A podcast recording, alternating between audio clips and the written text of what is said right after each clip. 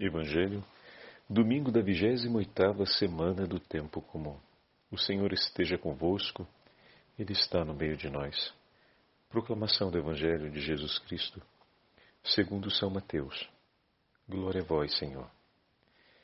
Naquele tempo, Jesus voltou a falar em parábolas aos sumos sacerdotes e aos anciãos do povo, dizendo: O reino dos céus é como a história do rei que preparou a festa de casamento do seu filho. Mandou os seus empregados para chamar os convidados para a festa, mas estes não quiseram vir. O rei mandou outros empregados, dizendo: Dizei aos convidados: Já preparei o banquete, os bois e os animais cevados já foram abatidos, e tudo está pronto. Vinde para a festa. Mas os convidados não deram a menor atenção. Um foi para seu campo, outro para os seus negócios. Outros agarraram os empregados, bateram neles e os mataram. O rei ficou indignado e mandou suas tropas para matar aqueles assassinos e incendiar a cidade deles. Em seguida, o rei disse aos empregados: A festa de casamento está pronta, mas os convidados não foram dignos dela. Portanto, ide até as encruzilhadas dos caminhos e convidai para a festa todos os que encontrardes. Então os empregados saíram pelos caminhos e reuniram todos os que encontraram, maus e bons. E a sala da festa ficou cheia de convidados. Quando o rei entrou para ver os convidados, observou ali um homem que não estava usando traje de festa e perguntou-lhe: Amigo, como entrastes aqui sem um traje de festa? Mas o homem nada respondeu. Então o rei disse aos que serviam: Amarrai os pés e as mãos desse homem e jogai-o fora na escuridão. Ali haverá choro e ranger de dentes. Porque muitos são chamados e poucos são escolhidos. Palavra da salvação. Glória a vós, Senhor. Domingo da 28ª semana do tempo comum, em nome do Pai, do Filho e do Espírito Santo. Amém. Queridos irmãos e irmãs, a Santa Liturgia nos entrega o 22 capítulo do Evangelho de São Mateus. Para começarmos a meditação ao Santo Evangelho, é importante recuperarmos o que a Santa Liturgia nos entrega hoje na primeira leitura. Uma promessa feita pelo profeta Isaías a todo o povo de Israel. Uma promessa de universalidade. Eis que o Senhor dos Exércitos dará neste monte para todos os povos um banquete. O Senhor nosso Deus quer chamar todos para si.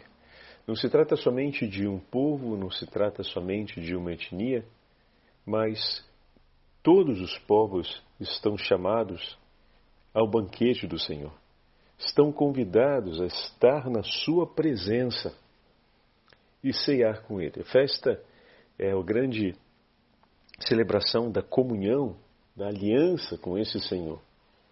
E todos os povos estão chamados para ela. Mas, além do dado da universalidade que supera aquilo que poderia ser uma compreensão limitada de que o Senhor oferece salvação e a sua comunhão apenas para alguns e não para todos, o Senhor chama todos os povos para si, existe um elemento a mais que a gente não pode ignorar aqui. Essa certeza de que estamos chamados e porque estamos chamados temos a possibilidade de estar em comunhão com um bom Deus, é possível não pelo nosso empenho essa esperança é possível pela declaração do próprio Senhor. Mesmo que estejamos vivendo em um tempo marcado por tanta desesperança, por tanta dificuldade, porque a celebração do banquete significa um tempo de paz, um tempo, como acabei de falar, de comunhão entre os povos, de comunhão com o Senhor, a gente pode pensar: nossa, essa promessa está tão distante porque quando olhamos o cenário à nossa volta, ou quando avaliamos o empenho daqueles que participam no nosso tempo da promoção das condições para que isso aconteça, nós dizemos não. não tem a mínima condição de acontecer. O que nos assegura a certeza do cumprimento dessa promessa é que ela é declarada pelo próprio Deus. É Ele que nos chama, é Ele que prepara o banquete, é pela Sua palavra que nós sabemos que acontecerá e que o Senhor dará esse banquete. E nós estamos convidados, estaremos presentes pelo seu convite, não pela qualidade pessoal de cada um de nós e tampouco pela grande mobilização que os homens pode fazer, podem fazer em favor daquilo que Deus propõe, mas por uma ação soberana de Sua bondade e do seu querer, que é capaz de mover e transformar todas as coisas. Então, daqui nós começamos a olhar o, a base para a reflexão do Evangelho. Bom, alguns autores bíblicos percebem que a parábola foi proposta por Jesus para retomar esse tema da universalidade. Diante do paradoxo que o povo de Israel, a quem foi entregue né, a revelação do Deus vivo, a lei e os profetas, está rejeitando o Messias e o Evangelho. Enquanto os povos distantes, aqueles que vieram de fora da casa de Israel, estão buscando esse Messias, esse Senhor, e estão acolhendo incondicionalmente o seu Evangelho. Tem sede desse anúncio e o busca. Os da casa o desprezam, os de fora da casa o buscam com um coração ávido para recolher suas palavras e recolher seu ensinamento. Mateus vai tomar esse essa parábola contada pelo Senhor para reforçar mais a realidade desse paradoxo. Então, alguns autores, como eu dizia, queriam acenar que Jesus contou a parábola para retomar a universalidade proposta a respeito do profeta Isaías, proposta, melhor dizendo, pelo profeta Isaías. Mas outros estudiosos dizem: bom, Mateus aproveita e toma o reconto, ou seja, o contar dessa parábola, para reforçar esse paradoxo que é, como fica claro, né? confirmar aquilo que os profetas ensinaram, mas focalizando de maneira mais específica o acontecimento daquele tempo, chamando os homens a um itinerário de conversão. Eis aqui o grande chamado para nós no dia de hoje. Um chamado para ouvirmos a voz do Senhor que nos diz: está tudo preparado, está pronto, o reino de Deus está aqui. A festa não vai ser preparada, ela já está preparada. Ou seja, já foram abatidos os animais, a mesa já foi colocada. Os empregados foram enviados para convidar, para chamar, convocar os convidados àquele momento, a virem junto. Mas os convidados estavam muito ocupados com seus próprios interesses e desprezaram esse tempo da graça que se apresentou entre eles. Essa é uma marca importante. Os sinais foram dados de que o tempo se completou. Chegou o momento. Não é uma realidade para amanhã ou depois de amanhã, mas uma realidade para hoje. O teu Senhor vem ao teu encontro hoje. Vem com amor, vem com a totalidade do seu coração para estar contigo hoje. Esse é o momento. Não tenho que esperar, pois o tempo se completou. O Senhor veio por ti para estar em tua companhia. E eles desprezam esse chamado, desprezam essas evidências porque vieram os primeiros empregados, depois vieram os segundos empregados, então existe uma evidência e uma insistência da parte do rei e eles desprezam. Então, também tem um elemento escatológico aqui, de que esse desprezo não vai passar desapercebido. O Senhor não é indiferente a ele, a, se aplicará a justiça. Então nós estamos vendo aqui o cumprimento da justiça quando o rei indignado manda suas tropas a queimar e destruir suas cidades, ou seja, é um texto escatológico que fala do fim último, aqueles que desprezarem a boa nova do Evangelho, aqueles que desprezarem a comunhão com Deus, vão sofrer as consequências na justiça, diante da justiça divina. Então, não é indiferente isso. Mas os convidados não foram dignos de estarem presentes. Então, o rei, determinado, pois assim Deus é determinado a salvar a todos, quer que a sua festa esteja cheia. E como os convidados não vieram, ele então ordena que todos os que forem encontrados venham. E aqui nós vemos agora nos lábios de Jesus, nas mãos de Mateus, aquilo que o profeta Isaías nos disse. Todos, bons e maus, independente do momento histórico, independente da sua origem ou nação, independente do seu caráter, todos estão chamados. O Senhor veio para chamar a comunhão todos os homens. Obviamente, aqueles que estão no pecado, pelo caminho da conversão, celebrarão a comunhão com o Senhor. Aqueles que estão distantes, iluminados pelo Espírito Santo, celebrarão a comunhão com o Senhor. Aqueles que já lhe estão mais próximos, fortalecidos pelo Espírito Santo, celebrarão a comunhão do Senhor, com o Senhor, mas todos, todos são chamados.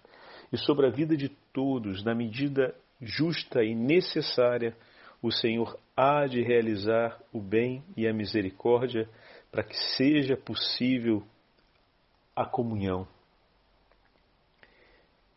Bendito seja Deus, porque se a celebração da comunhão, no profeta Isaías, como vimos na primeira leitura, no grande banquete que o Senhor oferecerá no alto daquele monte, se, celebra, se aquela celebração, é, a esperança dela acontecer é possível porque é o próprio Senhor quem declara que o fará,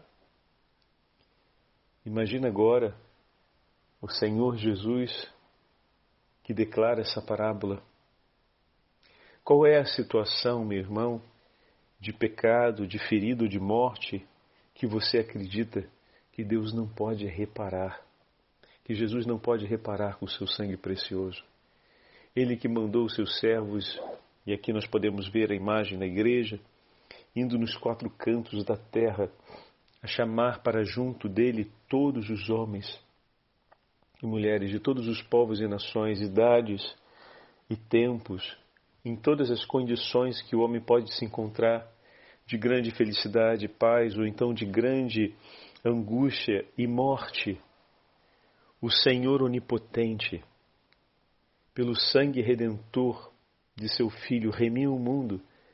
É Ele que chama, é Ele quem está pronto a preparar o coração de todos aqueles que foram encontrados e vieram, que acolheram o convite e agiram imediatamente.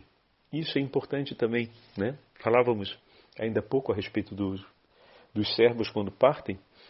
É, não se declina no, no Evangelho de hoje essas duas realidades. Deus que está decidido e o homem que imediatamente responde que não deixa para depois. Então a resposta diante do apelo de Deus, um coração que o busca e que encontrando os seus sinais imediatamente responde e o segue. Então o evangelho supõe essa atitude do nosso coração. É algo de tamanha importância e centralidade para a nossa vida que se torna improrrogável. Imediatamente o meu coração responde àquela descoberta àquele anúncio.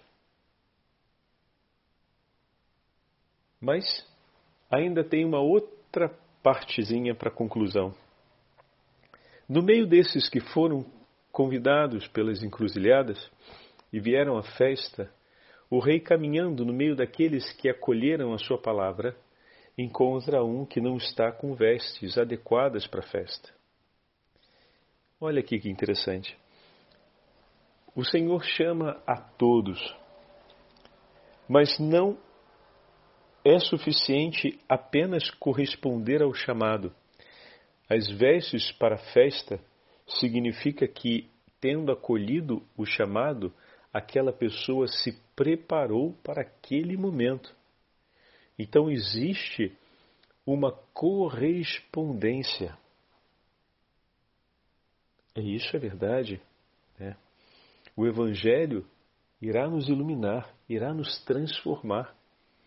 O homem redento, o homem redimido é o homem transformado por Cristo. Nós somos chamados a viver a partir dessa transformação que o Senhor realizou em nós. A conversão, ela estabelece um novo modo de vida. Não um, novo modo de ser, um novo modo de vida. Eu passo a viver de uma maneira distinta diante. A vida ela se torna agora a expressão da vida de Cristo em nós. Então existe sim essa correspondência. Não é o simples fato de que o Senhor nos chamou que vai nos garantir a participação na festa. Fomos convidados, aceitamos o convite, seguimos, mas continuamos o mesmo. Não, não. Fomos convidados, aceitamos o convite e a partir desse convite aceito, nós fomos mudando. Fomos nos preparando para aquele encontro. Desejamos e as vestes de festa mostram o quanto aquele momento foi esperado e agora, por você, está sendo celebrado. Então não basta ouvir o convite do Senhor e corresponder a esse convite. É preciso que essa experiência transforme o nosso coração. E é isso que nós vamos pedir hoje ao Senhor.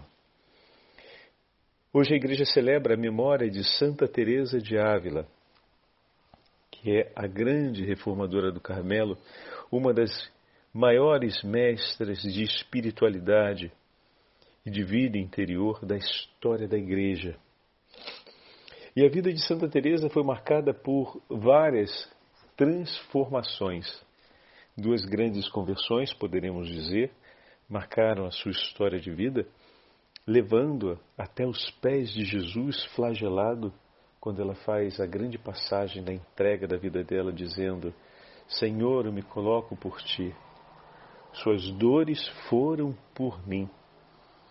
E eu não posso mais ser indiferente a isso.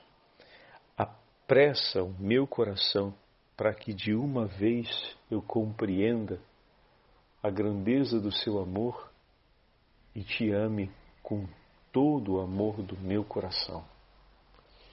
Esse desejo ardente de unir-se a Cristo, de compreender o mistério do seu amor e de querer amá-lo em correspondência, de querer admitir uma postura de vida correspondente àquele convite de amor, em uma palavra só, ter o seu coração também transpassado, não pela lança do soldado, mas transpassado agora pelo amor de Cristo, para que com um coração ferido possa unir-se a Jesus. Senhor, eu quero ter o meu coração ferido de amor, para estar unida ao teu coração chagado por amor aos homens. A entrega de Teresa nos inspira, meus irmãos, a seguirmos não apenas o seu testemunho, são três, três grandes obras que ficaram escritas e que nós podemos ter acesso a ela. O caminho de perfeição, onde ela ensina o itinerário da vida espiritual para as meninas que entram no Carmelo. Também temos o Castelo Interior, onde ela fala do grande itinerário da vida espiritual pensamento sobre o amor de Deus e as obras completas, né? onde ela vai apresentar a história de sua vida, de maneira que seja possível compreender são uma, a coletânea dos escritos místicos de Teresa. Às vezes nos, nos impressionamos com os dons extraordinários que o Senhor concedeu a Santa Teresa de Ávila. Mas ao lermos esses dons extraordinários que o Senhor concedeu a ela, é para que o nosso coração deseje sempre mais dar ao mesmo ponto de partida que Santa Teresa deu. Diante do convite do Senhor, diante do sofrimento de Jesus crucificado, do convite de amor, ela pediu para que o coração dela fosse completamente unido ao seu, de maneira perfeita. Ela pediu para vestir as vestes da paixão. Ela pediu para tomar sobre si a veste da cruz do crucificado, para com ele participar das alegrias do céu. Então, de fato, ouvindo a voz do Senhor, foi até ele, transformada por esse Senhor, se modelou com ele, se uniu a ele e celebrou ao lado dele e celebra ao lado dele por toda a eternidade. Peçamos também pela intercessão de Santa Teresa d'Ávila que o nosso coração, tocado pelo amor do Senhor e pelo anúncio do evangelho, se alegre por ter o Senhor que nos chama para junto de si, mas tenha também a firme decisão de unir-se a ele para seguirmos em comunhão com o Senhor por toda a eternidade. O Senhor esteja convosco ele está no meio de nós. Pela intercessão de Santa Teresa d'Ávila e de toda a família carmelitana e pela intercessão de Nossa Senhora do Carmo, abençoe-vos o Deus Todo-Poderoso, Pai, Filho e Espírito Santo. Amém.